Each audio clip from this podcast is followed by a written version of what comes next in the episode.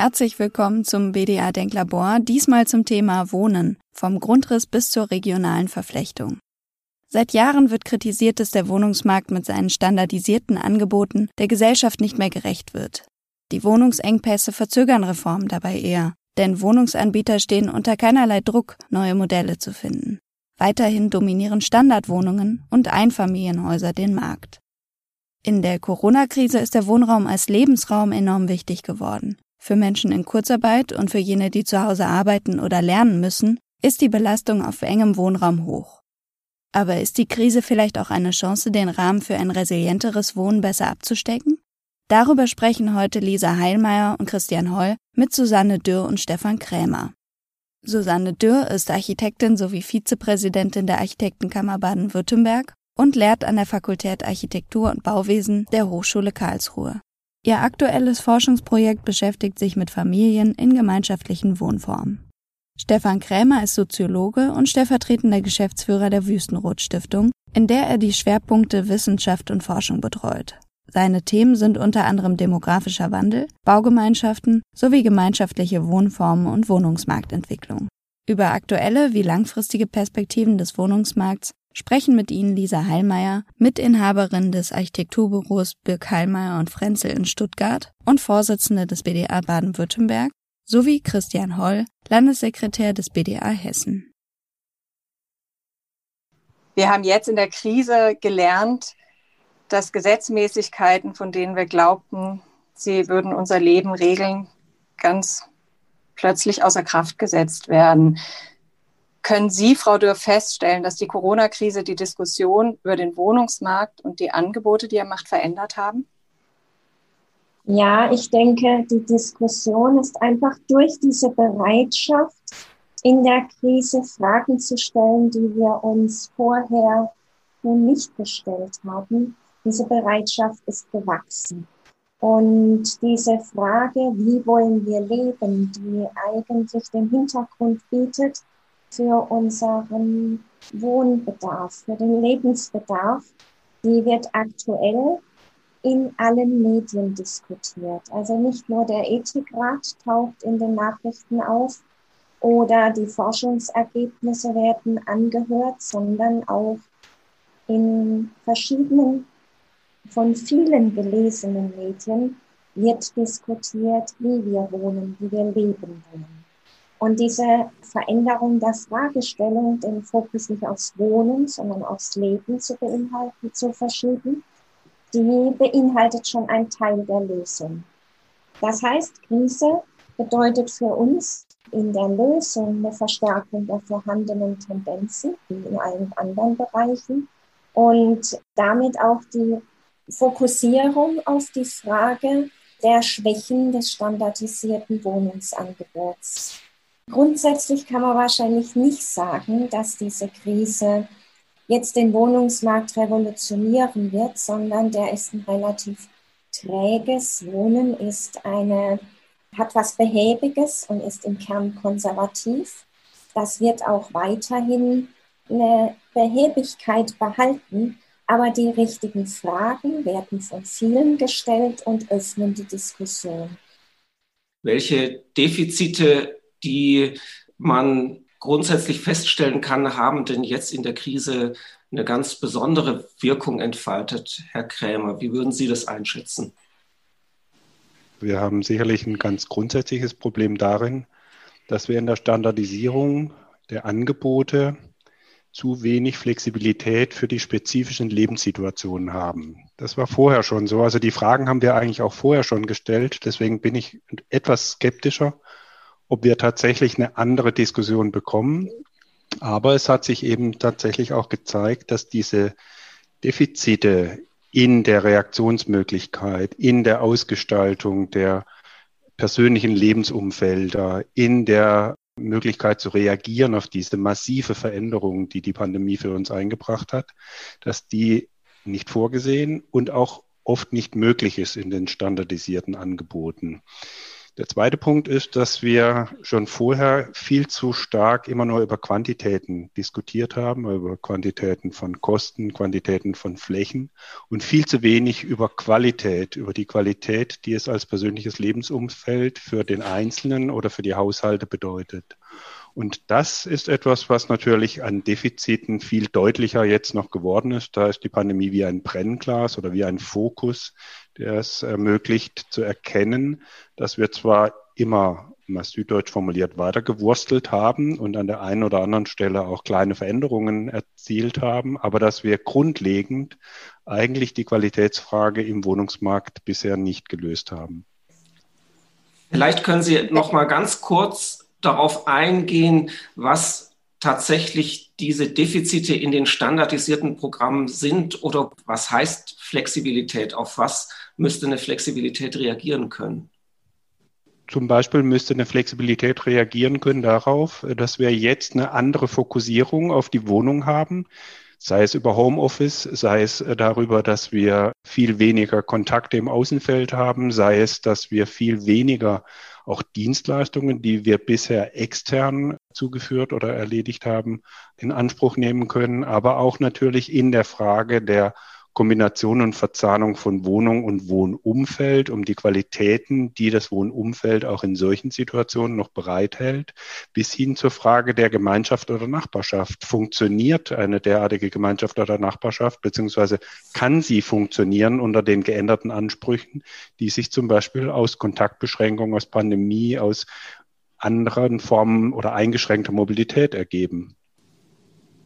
Wenn jetzt die Krise dazu geführt hat, dass diese Defizite sichtbarer und spürbarer geworden sind, müssen wir diese Defizite ernster nehmen und können an diesem Punkt ansetzen, die Diskussion weiter zu befeuern, beziehungsweise auch die Lösungen voranzutreiben.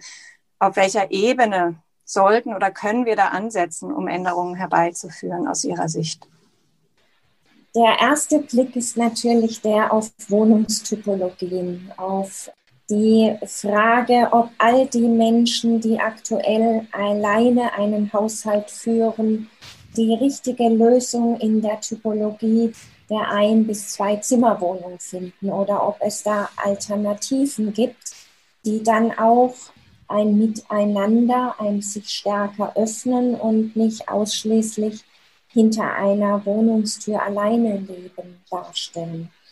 Diese Suche nur auf der Wohnungsebene ist ja in Fortsetzung von dem, was Herr Kremmer sagt, nicht die ausschließliche Antwortebene, sondern Lösungen werden auch im Haus entstehen, also im Miteinander der Wohnungen, in der Bereitstellung von Räumen, die Begegnung Kommunikation und nicht nur Erschließung produzieren. Das heißt also Erschließungsflächen, Eingangsbereiche, die Freibereiche im Innenbereich wie zur Stadt gewandt sind von Relevanz. Und genauso ist die Ebene des Quartiers, also dieser Vernetzung des Einzelnen über das Haus mit der Stadt relevant. Wenn da im Erdgeschoss eine Funktion angelagert ist. Ich sage jetzt ein Coworking Space, in dem sich wieder unterschiedliche Menschen treffen, in dem eine Sozialinfrastruktur für das Quartier geleistet wird und damit zum Beispiel lebenslanges Verbleiben im Quartier möglich wird und nicht das Pflegeheim, was wir jetzt über die Pandemie mit höchstem Argwohn beobachten als Alternative, als alleinige Alternative existiert. Da stehen mehrere Ebenen nebeneinander. Die Wohnung, das Haus, das Quartier und damit Freiräume im Quartier, neue Mobilitätskonzepte. Die Handlungsebenen verknüpfen sich miteinander. Leider macht das das Arbeiten nicht einfacher, denn die Kooperationen werden vielfältiger, aber die Zahl der Aktiven, der Akteure erhöht sich dadurch. Und das ist eigentlich ein großer Gewinn. Denn das sind Menschen, die vielleicht die Frage beantwortet haben, wie wollen wir leben? Und die damit auch eher bereit sind, Lösungen mitzuentwickeln und dann in der Umsetzung zu tragen. Das klingt ein bisschen im bisherigen Verlauf so, als wäre diese Frage des Defizits oder der Defizite eine der Angebote, eine der fehlenden Angebote. Ist es tatsächlich so, dass es nur die fehlenden Angebote sind oder spielt da die Nachfrage auch eine Rolle, die zum Beispiel ja möglicherweise das Einfamilienhaus erstmal grundsätzlich bevorzugt oder als Ideal nach wie vor in den Köpfen der Menschen präsent hält? Also rein zahlenmäßig sind fehlende Angebote Fakt. Der Wohnungsmarkt ist sehr unbeweglich, weil sowohl in dem Erwerbsbereich wie im Mietbereich jedes Angebot abgenommen wird und damit zumindest in prosperierenden Regionen und damit diese Kontrollfunktion eines Marktes, der schlechte Angebote nicht mehr trägt, entfällt. Das heißt, dass die Plattform für neue Angebote ist erstmal gar nicht gefragt. Oder erst über die Rückkontrolle leben wir richtig so, wie wir leben und wer muss aktiv werden, damit das verändert wird. Dadurch wird das angestoßen. Sie haben jetzt das Stichwort ein Familienhaus noch geliefert. Auch davon haben wir viele. Trotzdem ist die Nachfrage immer noch da. Und jetzt im Rahmen der Krise stellt sich diese Nachfrage mit dem Vorzeichen, bietet das Einfamilienhaus die Freiräume, die wir in der Ausgangsbeschränkung brauchen. Dann führt sich aber wieder rückwärts die Frage ein, können wir dieses System uns alle als Gesellschaft leisten? Können wir diese Anschlüsse, die Straßenlängen, die Pflege der Infrastruktur und die Ausdehnung der Infrastruktur uns erlauben? Also da gibt es Grenzen in der Nachfrage auch von der anderen Seite. Ich glaube, es ist ganz wichtig, dass wir auch in der Diskussion anfangen zu unterscheiden zwischen kurzfristigen Reaktionen und nachhaltigen Strategien, die wir brauchen. Es ist möglicherweise tatsächlich so, dass wir an der einen oder anderen Stelle dadurch, dass mehr Raum, dadurch, dass vielleicht auch ein Garten, eine Außenaufenthaltsmöglichkeit vorhanden ist, möglicherweise eine gewisse Zuwendung zum Modell Einfamilien-, Zweifamilienhausbereich bekommen, dass es scheinbar in der Situation jetzt eine besser geeignete Alternative für eine kurzfristige Reaktion ist als beispielsweise verdichteter Städtebau der diese Möglichkeiten nicht so bietet oder kleinere Wohnflächen, die möglicherweise nicht erlauben, schnell mal ein Homeoffice oder einen Schreibtisch einzurichten.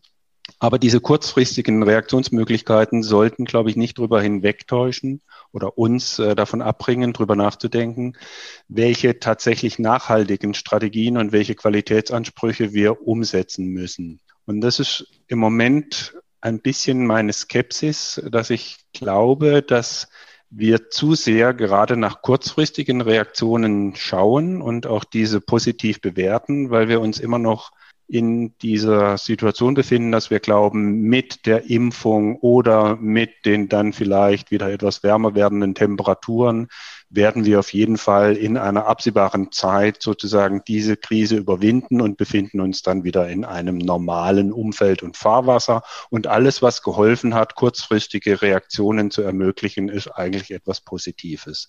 Und wir verlieren dabei möglicherweise aus dem Blick, dass wir die tatsächliche Anpassungsfähigkeit, die tatsächliche nachhaltige Strategie eigentlich auf einer anderen Ebene suchen müssen.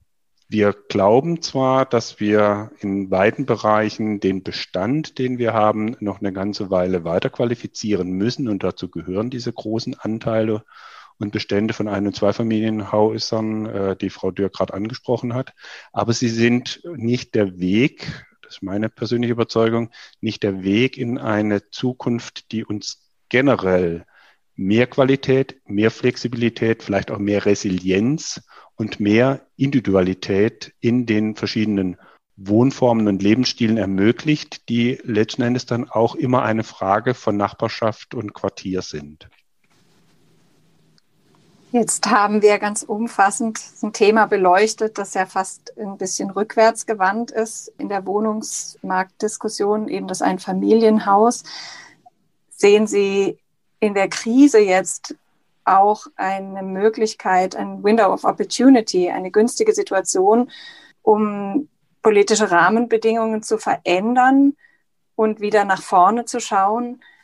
Welche wären das dann?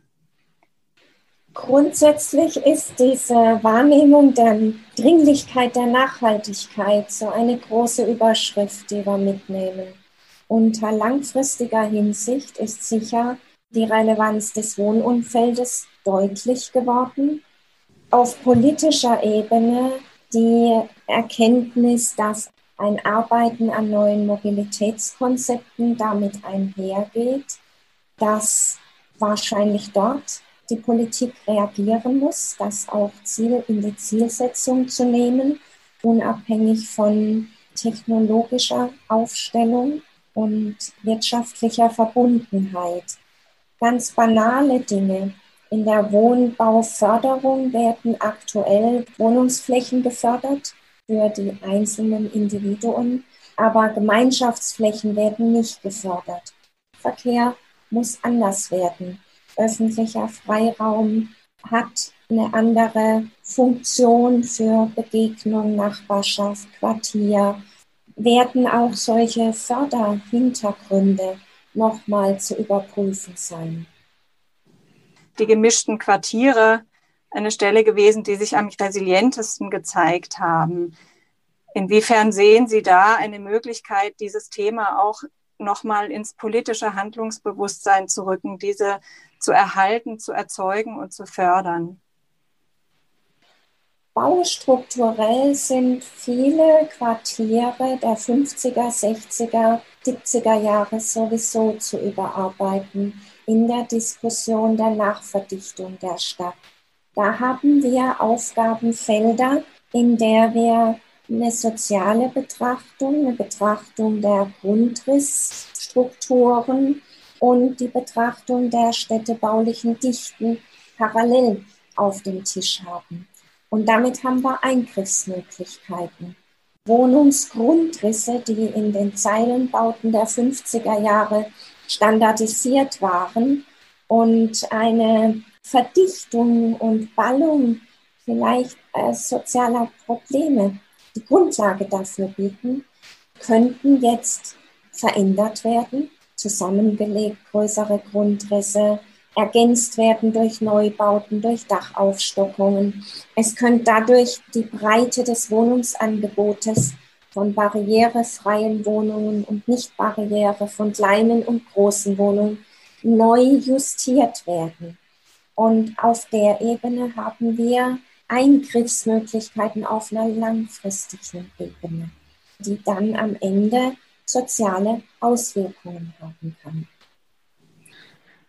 Sie haben im Gespräch jetzt das Thema der Gemeinschaftsflächen angeschnitten und Sie haben auch gesagt, es ist ganz wichtig, funktioniert eine Nachbarschaft.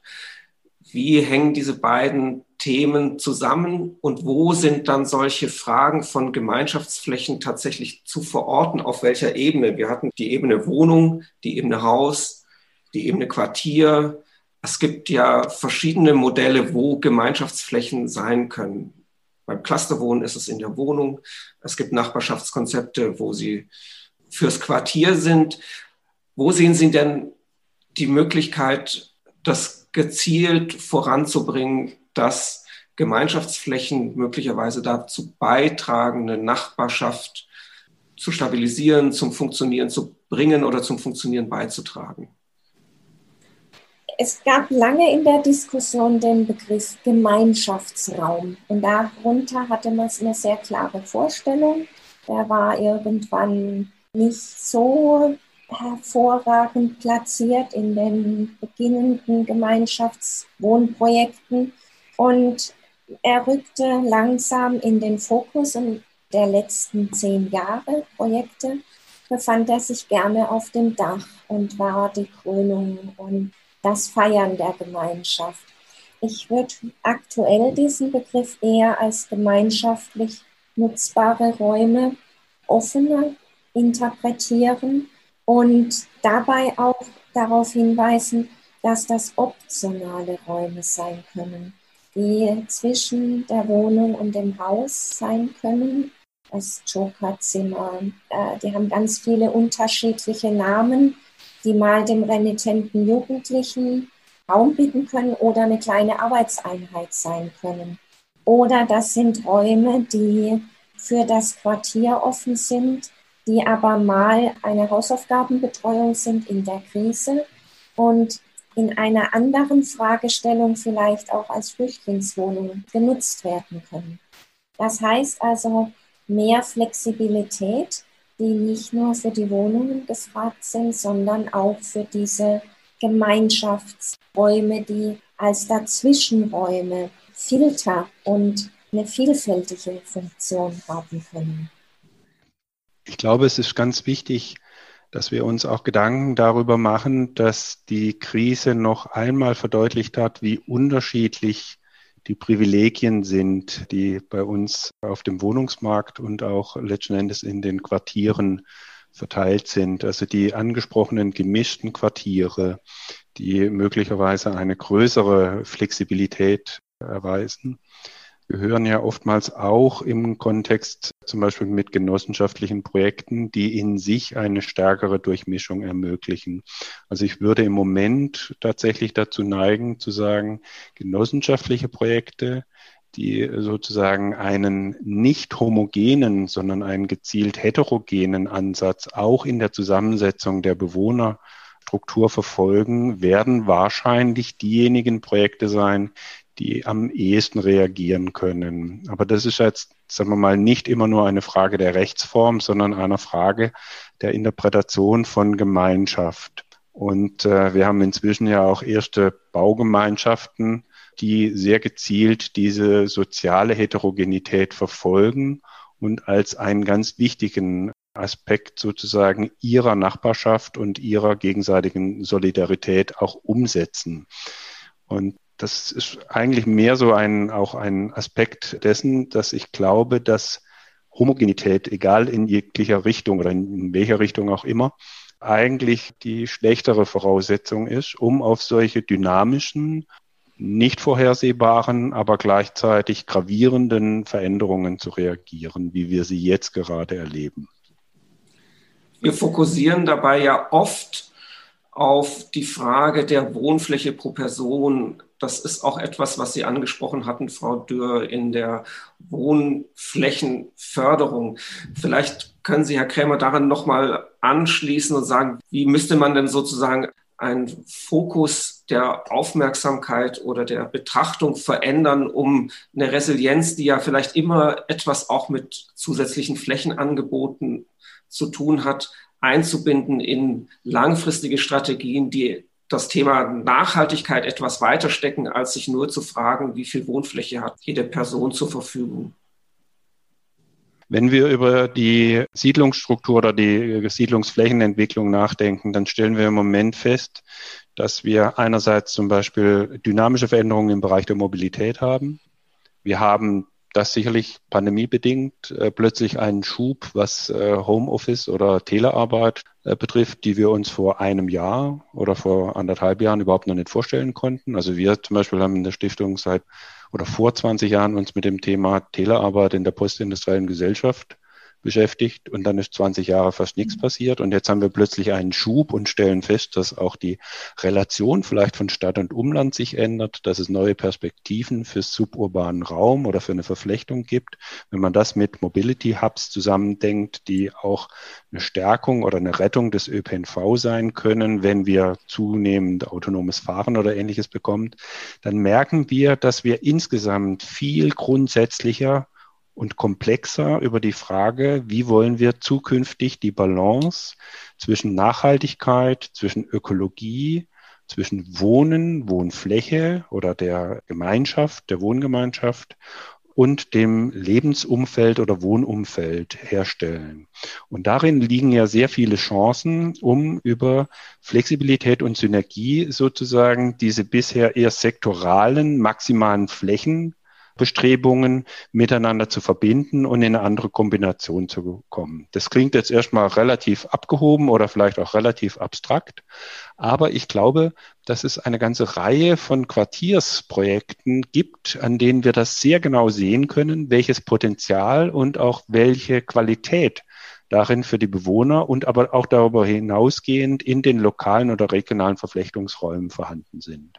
Und wenn wir das weiterdenken, dann merken wir, dass die Pro-Kopf-Wohnfläche zwar ein Aspekt ist, aber eben nur einer von vielen und dass wir über die Multifunktionalität und über die Verflechtung einen erheblichen Spielraum haben, um auf die Anforderungen aus der Nachhaltigkeit, aus den Klimazielen oder aus dem Flächenverbrauch bessere Antworten zu finden, als wir sie bisher zumindest in der Mehrheit oder im Standard anbieten. Wenn man das jetzt auf die politische Handlungsebene bringt, im Sinne, wie können wir diese Entwicklung befördern? Was muss da auf anderen Feldern der Politik passieren, damit sich eben dieses Potenzial des planerischen Gedankenspiels von Architektur und Stadtplanung entfalten kann? Das heißt, man muss langfristige Perspektiven entwickeln und muss einen ganzheitlichen Politik- und Planungsansatz fahren, wie das eben dargelegt wurde. Diese Verflechtungskonzepte betreffen wahrscheinlich als ersten Motor die Mobilität. Es fiel das Stichwort autonomes Fahren. Was bedeutet das für unsere Reichweiten, aber auch den realen Raum? Und vor dem Hintergrund sehe ich im Bereich der Mobilität in den ganzheitlichen Planungsansätzen einen großen Bewegungsspielraum, der große Auswirkungen hat auf die Fünf-Minuten-Stadt, die Stadt einer reduzierten Geschwindigkeit, die Stadt, die Fußgänger- und Fahrradorientiert ist und damit auch anders aussehen muss. Das sind auf jeden Fall die richtigen Stichworte. Ich glaube, wir müssen aber auch nochmal sehr grundsätzlich uns darüber Gedanken machen, dass uns die Pandemie gezeigt hat, dass wir mit sektoralen oder singulären Reaktionen überhaupt keinen Stich machen. Das verändert so schnell und so dynamisch, das unser Bewegungsverhalten, also die ganze Mobilität, aber auch Fragen des Einkaufens, Fragen des Austausches, Fragen der Begegnung, Fragen der Qualität und der Funktionalität von öffentlichen Räumen, dass wir, wenn wir tatsächlich ein Window of Opportunity haben, hier die Möglichkeit haben, noch einmal grundsätzlich zu verstehen, dass wir das vernetzt denken und vernetzt reagieren müssen. Das heißt, im lokalen wie im regionalen Kontext müssen wir das nochmal neu zusammendenken, was das bedeutet. Denn wir können nicht singuläre Strategien entwickeln, um zum Beispiel unsere Innenstädte zu retten und uns aber keinerlei Gedanken darüber zu machen, was das in einem umfassenden Mobilitätskonzept bedeutet. Wir können uns keine Gedanken singulär darüber machen, ob Homeoffice jetzt dazu führt, dass wir vielleicht wieder ein bisschen eine Stärkung vom suburbanen Umland haben oder dass es eben die Pendelbeziehungen neu aufstellt, weil man vielleicht nur noch zwei oder dreimal die Woche an den Arbeitsplatz in der Stadt fährt. Oder dass Mobility Hubs, die Quermobilität, die oftmals in dem ÖPNV-System vernachlässigt ist, neu qualifiziert, sodass wir diese auf die ÖPNV-Stränge orientierten Siedlungsentwicklungen verlassen können, sondern wir müssen das zusammendenken und müssen verstehen, dass Antworten die wir teilweise schon gesucht haben, weil wir uns in der Vergangenheit ja ähnliche Fragen gestellt haben, dass Antworten gerade jetzt aber erkennbar nur über synergetische, gemeinsame und vernetzte Ansätze gefunden werden können. Auf der kleinen Ebene ist das das gemeinschaftliche Wohnen, dann ist es aber sicherlich auch die Quartiersebene und es geht eben auch hin bis zur Frage, wie Kommunen miteinander umgehen. Wir führen manchmal heute ja wieder eine kleine aufflammende Diskussion über die Frage, Baugebiete ausweisen durch Gemeinden im Umland. Das ist eigentlich doch längst eine Diskussion, die wir hinter uns haben sollten. Und äh, die Pandemie zeigt uns, dass wir aber noch nicht auf der qualitativen Ebene tatsächlich die Antworten suchen, sondern immer noch denken, wir können an der einen oder anderen Stelle mit singulären, selektiven Maßnahmen eine Verbesserung erreichen. Das mag ganz kurzfristig gedacht der Fall sein. Nachhaltig gesehen ist es der falsche Ansatz. Hieße das denn auch, auf dieser Ebene der neuen Angebote, der neuen integrativen Planungsansätze, die Mobilität, regionale Ebene, Quartier miteinander verknüpft, den Bestand und das, was wir an Strukturen schon lange haben und mit dem wir ja herausgefordert sind, noch viel intensiver zu arbeiten, dass das neue Fragen an den Bestand stellt, aber auch eine Chance gibt, ihm vielleicht neue Wertigkeiten und neue Qualitäten zu geben. Ich denke beispielsweise an die Freiräume und die Strukturen in Siedlungen der 50er, 60er Jahre, die durch eine andere Mobilität vielleicht eine ganz andere Qualität bekommen können, wenn Straßen nicht mehr zugeparkt sind, wo ja über Quartiersgaragen oder so etwas dort eine sehr starke Dominanz trotz der Freiräume des Autos eigentlich die Siedlungen prägt. Ja, also dieses Thema des Bestands hat aus ganz vielen wieder verflochtenen Argumentketten heraus eine Bedeutung, die man auf einer qualitativen Ebene betrachten muss. Das ist nicht nur graue Energie, das ist soziale Geschichte, das ist Kulturgeschichte. Das heißt, es ist auch Möglichkeitsraum für, ich greife ein Beispiel heraus, Genossenschaften, die als gemeinschaftsorientierte soziale Gruppen noch nicht die Entschlusskraft haben, sich ein Neubauprogramm experimentell zu entwickeln, sondern erstmal eine Hülle zu beziehen und demzufolge erst zu entwickeln. Ich erlebe solche Bestandsgebäude in einer ungewöhnlichen Baukörpertiefe oder mit Bestandteilen aus dem alten Funktionsprogramm heraus die Aufforderungen bringen, anders gedacht zu werden. Also was tue ich mit einem 20 Meter tiefen Gebäude?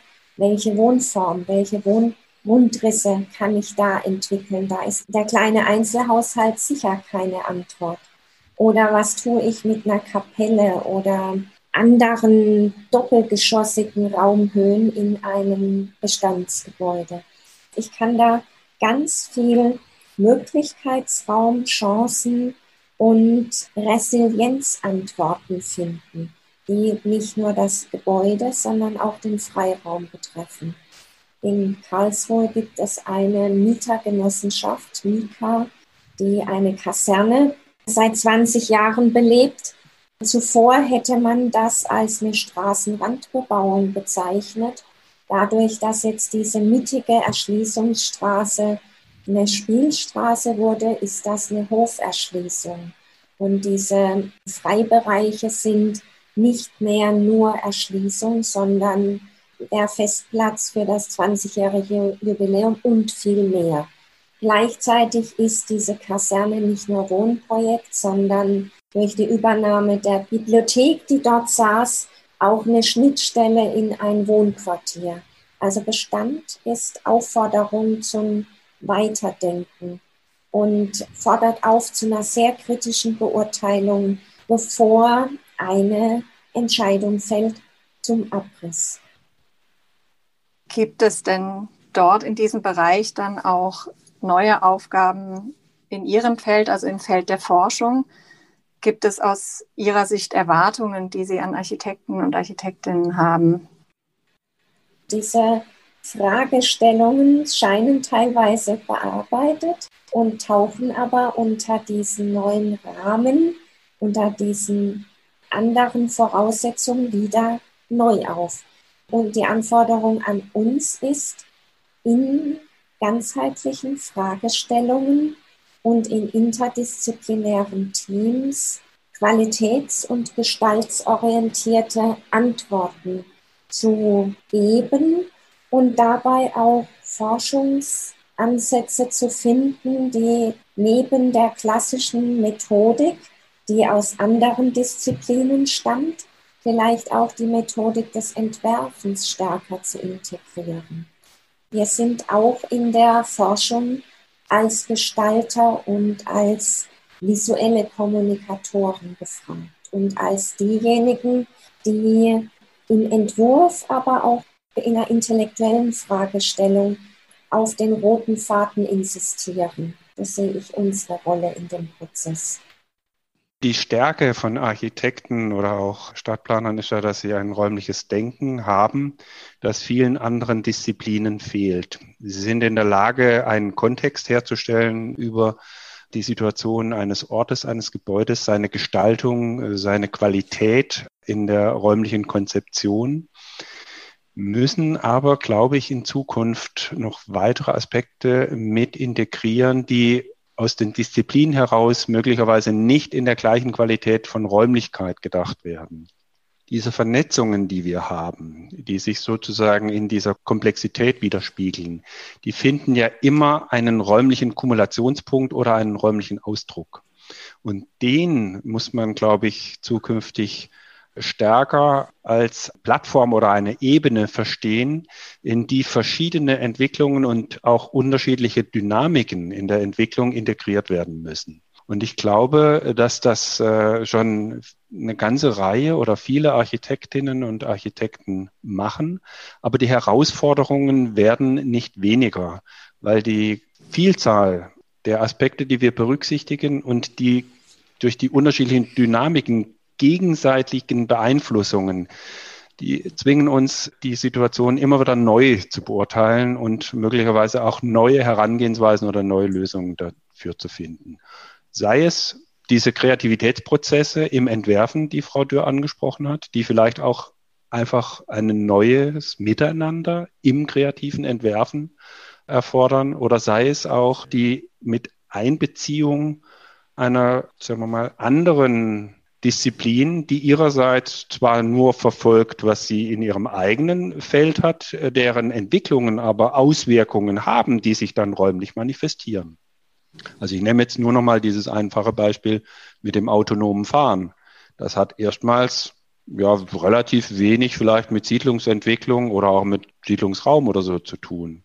Wenn es aber dann zu kommt, sozusagen, dass autonomes Fahren von Unternehmen über zum Beispiel kleine Busse dafür eingesetzt wird, um Quermobilität herzustellen, also unabhängig von den Achsen des ÖPNV in einem Verflechtungsraum, dann hat das plötzlich einen Einfluss darauf, wie sozusagen auch Wohnstandortentscheidungen oder Qualitätsentscheidungen für Standorte neu von den Bewohnern und von den Nachfragern getroffen werden.